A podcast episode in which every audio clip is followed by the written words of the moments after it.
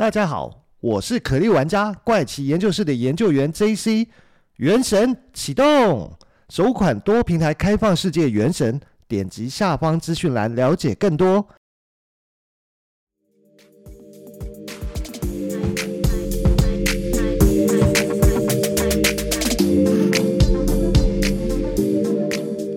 嗨，大家好，欢迎回到怪奇研究室，我是研究员 JC。那今天想跟大家分享的是，最近这两天刚好看到两个不同的影片，但是它的主题架构其实是在同一件事情上面去做衍生，所以就觉得特别有趣，然后又让我联想到呃，可能一两个月前的一件事情，所以就想说，哎，好巧，刚好可以把它串联成同一个主题来跟大家分享。好，那废话不多说，我们就开始来聊。今天我想跟大家分享什么？其实是在呃昨天我看到一个影片呢，它其实讲的是韩国最近有一个红起来的一个吃播主啊、吃播呢在韩文叫做母棒，它其实所谓的吃播主就是啊、吃给你看的一个影片的网红。那刚刚特别讲说，在同一个主题架构，可是不同事件上，其实指的是两个不同类型的 YouTuber。可是他都是身为拍影片的 YouTuber 的拍影片的网红这种类型，对。那这个讲的是韩国的，那他们其实叫做呃中文翻译呢，我看有的人把它称之为恩爱的夫妻。那他的韩文呢，我特地上 Google 查了一下呢，发音应该是叫做打击汉补补。那 Google 翻译是说这叫一对夫妻啦，那没关系啦，叫恩爱的夫妻或一对夫妻都好。那但是为什么他会爆红呢？就是因为他的男主跟女主就是所谓的老公。跟老婆呢是相差了二十五岁的姐弟恋，那他们据呃据称是在一次偶然的机会下接触了吃播这件事情，所以就专心的投入吃播这件事情上面，开始去拍吃播的影片。那但是因为他们的年龄实在是差异过大，所以引起了韩国网友的注意，也就开始慢慢的就涨粉，就开始有了知名度起来了。那可是呢，拍着拍着就有网友开始质疑说。嗯，他们年纪真的差这么多吗？看起来都不像是一对夫妻啊，感觉比较像是母子吧之类的。所以呢，没想到他们在三个月。才成立三个月的吃播的 YouTuber 的呃 YouTube 的 channel 呢，他们就拍了第一支的道歉影片。那这个道歉影片到底是在道歉什么？其实是男主，就是所谓的老公呢，他出来道歉说，他必须要承认，他们其实不止差二十五岁，他们差了其实是三十八岁，应该是三十八岁嘛？嗯，好，我等下算一下，我们这期的数学一向不是太好，心算都算不对。那但是男主他是说呢，他的确是三。三十八岁没错，只是他的老婆不是三十八加二十五的多少岁呢？呃，三十八加二十五应该是五十六十三岁哦，他应该不是六十三岁，实际的年龄要还要再更大。那老婆实际的年龄呢，应该是七十五岁，所以意思就是说，诶，七十五跟三十八，他是差了三十七岁。哇，没想到这一次我竟然这么快就算对，还算出来。那 其实差了。实际上年龄差了七十五岁，所以这是他们的第一次道歉，当然来告诉大家说他们呃其实是有说谎。那其实为什么会说谎的原因呢？其实就是怕说大家觉得年龄差异过大，那可能会对他们不感兴趣，所以呢他才会隐瞒，把老婆的年纪给稍微报低一点啊。但是没想到呢，因为这一对。嗯，要讲是祖孙恋嘛，其实也没有到祖孙这么夸张啦，比较像是母子恋的年纪呢，引起了网友的好奇心，所以网友就开始纷纷的扮起柯南，开始去挖他们中间哪些看起来不太真实的部分，因为他们在里面呢，为了证明他们是呃结婚的身份，所以公开了他们的户籍成本。可是有趣的是呢，他们公开的户籍成本不是一份。里面同时有两个人，而是两份，各自一张，而且上面的地址都不一样。那这一点就遭到网友的质疑，所以他们又再次做出了澄清说，说哦，因为他们没有钱结婚，所以没有去办公证这件事情，所以他们才会户籍謄本上面其实还是呃分开的，并没有合并在一起的。但是就有网友说，可是，在韩国去注册结婚不用钱呢。就有点像我们去区公所，我们去。呃，登记结婚其实好像也不用换钱，除非你要换户籍成本。那个户籍成本的工本费其实也很便宜啊。那他们说，等他们经济条件如果更好的话，他们会马上去完成婚姻登记这件事情。那再来是他们在中间呢，其实公布了很多次他们在八年之间，呃，结婚八年之间的呃一些照片，但是就有网友抓出来，他们结婚八年之间的有一次的照片就是。老公跟老婆穿的衣服跟他们某一集吃播的衣服完全是一模一样的，就是同一件衣服啊，而且连发型其实也都跟照片里面是一样，所以就有人质疑说，那这些照片应该都是为了拍这个频道吃播频道的时候才特地去拍的吧？所以就很发现哇塞，太厉害了！那而且。连这些小细节都抓到，可是除了这些以外，还有人抓到说他们有一张照片是在庆生，老公帮老婆庆生，那他们吃的生日蛋糕呢，其实是某家蛋糕店今年才推出的新款，所以根本不是在过去八年或是过去在今年以前的所庆生拍的照片，所以这个也是呃有诈啦，其实只能说是有诈。那再来呢，就是在今年十一月的时候呢。他们有一支影片，他们说是为了要庆祝订阅破万，所以他们要公开呃一支亲吻的影片，就是公开接吻的影片。那甚至是里面的老婆呢，这甚至是对着网友说：“谢谢你了解我们。”就是说这个缘分呢，不是靠勉强就能够实现的了。他们也没想到八年后他们会。如此的一起啊、向未来出发，所以呢，他们就亲了嘴对嘴亲了一下。可是，在这个接吻影片里面的老公 非常有趣，他这个表情除了是一个很无奈的表情亲上去以外，而且亲完分开后，他的眼神是望向远方，就是整个是一副就是让你看了就会想要笑出来，就是说。这好像是一种很不愿意去做，可是又不得不做，所以去拍的一个影片啊。那最后一个呢，甚至是有网友去留言说，他是在很久以前曾经在老婆开的一个什么买票茶屋下面工作的工作人员。那什么叫买票茶屋呢？其实买票茶屋就是说，当你点了咖啡跟茶以后，会外送给你，然后是女性的服务人员，而且女性的服务人员还会提供一些色情服务之类的。那而且呢，说这个老婆经营的买票茶屋里面都还雇佣未成年人。那而且。更大条的是，他也跟他借了七十万韩元，以后没有还钱就跑了。那他们夫妻俩果然又在影片里面去做了道歉，又去承认说：“我其实在当年真的有开了茶屋，可是呢。”不是做色情的，也没有雇佣未成年人，但是我的确是跟那位留言的网友借了七十万韩元，当时因为真的是经济条件不好，还不起，所以就没有还他。未来等我的经济条件好了以后呢，我就会还他这七十万，所以。嗯，这对夫妻其实承认说，哦，他们曾经开过茶屋，但是呢，不是违法的，没有做色情，也没有雇佣未成年人。但是我有借钱，那我有借钱，可是没有还，是因为我经济条件不好，所以没有还他。所以这是一个非常有趣的一对 恩爱夫妻。而且从他们开始出道，就是这个 YouTuber 出道以来呢，他们的影片就是制作精美啊。完全不会像是新手般的一个制作的影片，包括上字幕啊，包括说他们做的那个定格的画面的影片啊，小图说图等等等。嗯，先不要讲 YouTube 好了，因为毕竟我也没当过 YouTuber，我也不晓得说中间的门槛有多少。但是，呃，从自己做 Podcast 的创作者的立场来着想，我就可以知道，绝对不是一个新手一开始就能够想好说我的。Podcast 的一个封面要怎么设计？怎么设计的好？我的片头音乐该怎么去制作？那要自己弹乐器吗？要怎么剪接？要怎么去能够做到 fade in fade out 的效果？甚至是我的那个要用哪个软体剪接？然后怎么剪接？剪接完以后，然后要要要做什么吗？要写什么样的标题、内文描述？其实这些。你如果没有经过摸索或经验的累积，其实你不可能一开始就能够准备的这么好。所以这一对夫妻其实讲的话，就很多事情都被人家打脸，跟让人家觉得这是不对，不可能是这样子吧？对啊，所以非常有趣，这是一个做吃播，然后最近很红，就没想到其实是原来是作假，很多东西看起来就是作假，其实就是想要一个人设，因为。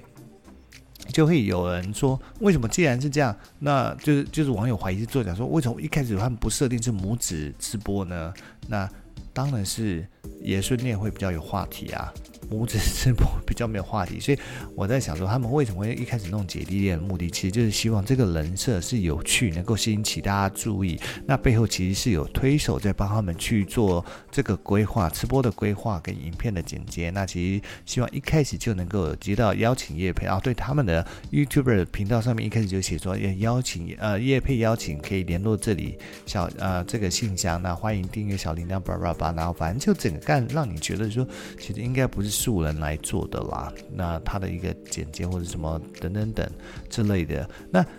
讲到这个，为什么会说，诶，这一连串包括之前前几个月想到还有另外一个吃播也是作假，他是谁？其实就是韩国第一大吃播主，他叫做呃文福基，叫做 Boogie。那他其实在一两个月前出了一件事情，就是他啊、那时候同时其实会有三个知名的吃播主，那呃。被质疑作假，那有两个直播主其实就承认了，他就道歉了。那至于他们的错误的部分，其实还比较小，就是因为他们对于呃 YouTube 上面，其实你如果接受叶配，你其实应该要注明你是叶配。那他们其实是呃没有特别去注明他们是接受叶配这件事情。但是呢，Boogie 呢，他就是第一个不承认叶配，所以先得到网友，那网友来。继续跟他呃比战的时候，他又去攻击网友，说这些都是黑粉。我不承认，第一时间承认我作假，其实是因为担心黑粉会危害我的生命安全或家人的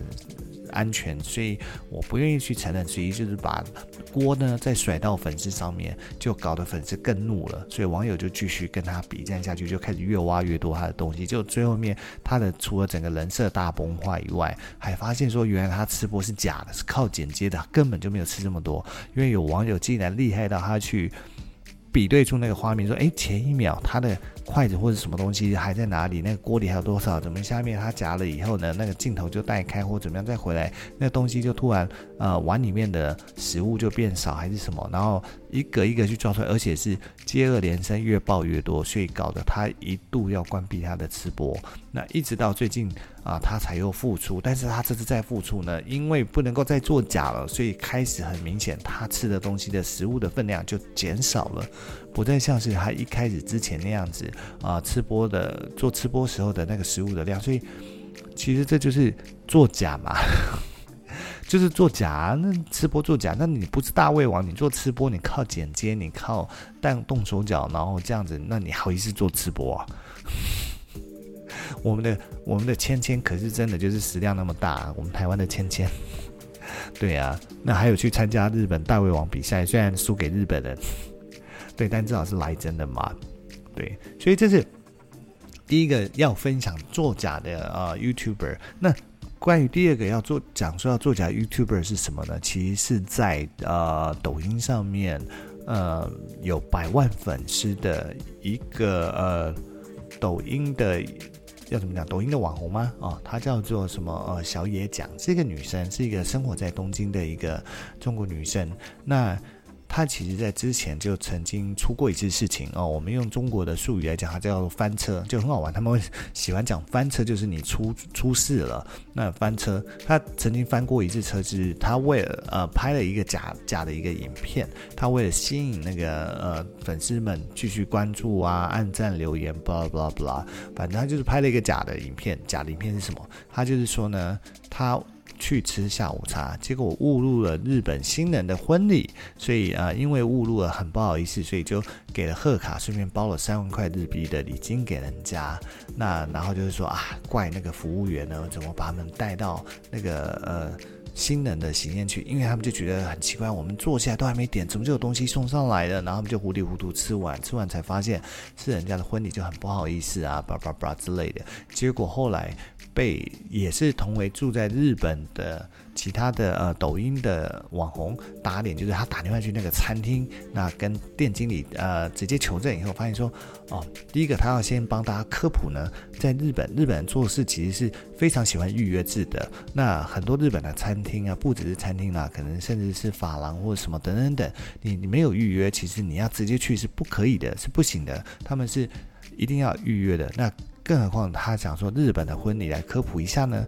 呃，日本的婚礼是。他除了要有邀请，而且他会登记，会询问你会不会去，他会把它全部都安排好，所以并不是你去可以额外就多出有一个多的位置，多余的位置刚好没人坐，你还可以坐，而且他一定会跟你核对身份，你是谁的朋友还是亲人，所以你不是来砰我就可以看到位置就坐下去，所以他就说第一个这是作假，第二个呢，他是直接把他跟店经理的对话放到他的影片上面，他就解释翻译上的翻译字幕给大家看，是说。那其实店经理说哦，他们呢，这个小野讲，其实他连续来了两天，那吃下午茶第一次来呢，其实就是他。拿了一个贺卡给这个新人，这个新娘，可是里面是没有钱的，那贺卡里面是没有钱的，所以是没有所谓的礼金这件事情。那他们吃完以后，第二天没有预约，又跑过来就直接要求他要坐在昨天那个同一个位置，那再去拍他吃那个下午茶的画面。所以其实他们两呃连续两天来都是自费吃下午茶，所以根本不是什么误入人家的婚礼那这件事情。而且呢，最对于日本人，他们是很在乎肖像权这件事情，所以大家有没有注意，在日本的手机呢，他们拍照是会有咔嚓声的。那而且日本的手机呢，它只要是不管你是 iPhone 还是什么 Sony 啊，或者是其他的国家的手机，你只要在日本版，它的拍照的声音是不可以关掉的，而且哪怕你开静音，你拍照还是会有咔嚓声。它其实就是怕的是你偷拍人家，所以他们对于肖像权这件事情是很在乎的，而且他在里面拍了新娘的。脸，然后还放到影片上面，其实是甚至是没有知会过人家，没有得到人家的同意的，所以这件事情他们也是说，呃，另外一位踢爆这件事情的，呃，抖音上面的网红说，其实这是一件很糟糕，所以这就是。作假。那当初这件事情被踢爆以后呢，那个小野奖马上就拍了一个道歉道歉影片，跟大家说他其实为了追求那个粉丝的喜爱，所以他那个拍了一个作假作假影片。那这件事情实在是很对不起大家。那他也关了一下下，就关了一下，真的是一下下，没多久又开了他的频道继续去拍影片。那可是接下来呢，呃，为什么会特别提这件事情，并不是想说翻出他几个月前的这个翻车影片，就是翻车事件嘛。那最。主要是昨天又有另外一个呃抖音上面的网红来踢爆说，这个他当然没有指名道姓，可是很明显就是讲他就侮辱人家的日本婚礼，其实讲就是小野奖。那还有最近还有一个叫做什么东京小美奖，那住在呃东京西新宿一个叫做 Latur 的一个高级公寓，它的月租是一个月五十万日币，五十万日币用今天的汇率算大概是十三万台币多一个月。那它里面呢是说。她是小美奖是一个全日空的空姐，那她的老公也是跟她一样是中国籍，一起到日本奋斗的。那他们也是结婚了八年，在日本住了八年，然后生活过得非常的好，非常的优渥。那出路都是呃，去一些很贵的餐厅，然后是开豪车，然后是拎的都是这些奢侈品的包包，大牌子的包包。那住的是这么好的一个日本的啊顶级公寓之类的，那。踢爆他们作假是说，诶，其实你可以去查全日空空姐，第一个她的月收入有没有这么高，可以负担得起这件事情。那而且在里面呢，她老公从来没有去揭露说她做的是什么事情。那在也有网友去质疑说，诶，她老公其实根本就没有拿到日本籍，因为可是她在里面又一直暗示你说，诶，他们其实是已经拿到日本籍，说她老公其实还是没有拿到日本籍的中国人。那怎么会有呃，而且是八年呃。是只是当初是留学生身份到中呃日本念书的，怎么会后面是怎么样子这样子呃发达起来呢？那其实就有网友说，其实这是套路，而且很明显，那个小美讲她是啊、才在几个月前才开了抖音的呃账号，那中间其实都会间隔很久，都是几乎都是间隔一个月才发了下一次视频，然后。后来才到十月比较密集发了两支，十一月发了比较密集发了几支，那到目前为止其实也才发了八支还九支的影片，但是里面基本上你可以看到他都是在炫富的感觉，那而且就在说其实他就是这个小野奖在带的一个新人，所以小野奖才会突然间就开始跟这个小美奖很好，然后一起去出来呢，然后去拜访他呢，什么其实就是希望把他给带红，那这整个就是让你觉得说其实也都是在做人设这件事情，那当然那个小野奖很。很多黑历史就被网友给挖出来给曝光了。但这这边就不去特别讲他的所谓的黑历史到底是哪些事情，只是说呢，现在很多的网红呢，他们其实在经营自己频道，其实为了追求瞬间的流量或是涨粉，他或是为了追求持续的有稳定，当然。大家希望有爆点，我能理解。我也想要我的节目有爆点，可以瞬间有很多人来收听跟订阅啊。可是并不会特意去做假。那这个内容上面为了吸引眼球去做的内容去做假，或者是它根本就是一个呃假的人设。其实我就觉得是有一点，嗯，好啦，除非你一开始就是抱着有去消遣，不会信他，他跟你卖什么推销什么业配什么，你都不会相信。我觉得那无所谓，那你就继续去看。但是呢，如果你是抱着一个啊、我相信他。如果知道他是作假，你一定会觉得很失望。所以这时候，对这样的一个粉丝而言，他不就是一个骗子？他不就是在诈骗你？不管是诈骗你的情感支持，还是诈骗你去买他业配的东西，我觉得其实这都不是一件对的事情跟好的事情。所以才会在这两天看到这不同的影片跟不同的故事呢，就会觉得。做 YouTube 也好，做 KOL 也好，或者做 Podcast 也好，那大家其实都是应该是有一个要经营的方向，就朝这个内容去 create 嘛，这才才够格被称为创作者嘛。虽然说有的创作可能内容不怎么样，但好歹它是一个原创嘛。那你如果都是朝着作假的脚本去发展的话，这也算一种创作者啦，但他就是一个作假创作者，不是吗？对啊，那今天想跟大家分享的就是这个，嗯，两个被翻车，两个被翻车的网红呢，一个来自韩国，一个住在日本，来自中国，那他们分别是这样的原因，那翻车。好，那韩国的也是有两个，日本的也是两个，但日本的是两个中国人。对，那今天就先这样子喽，那下次再跟大家分享一些有趣的事情喽，拜拜。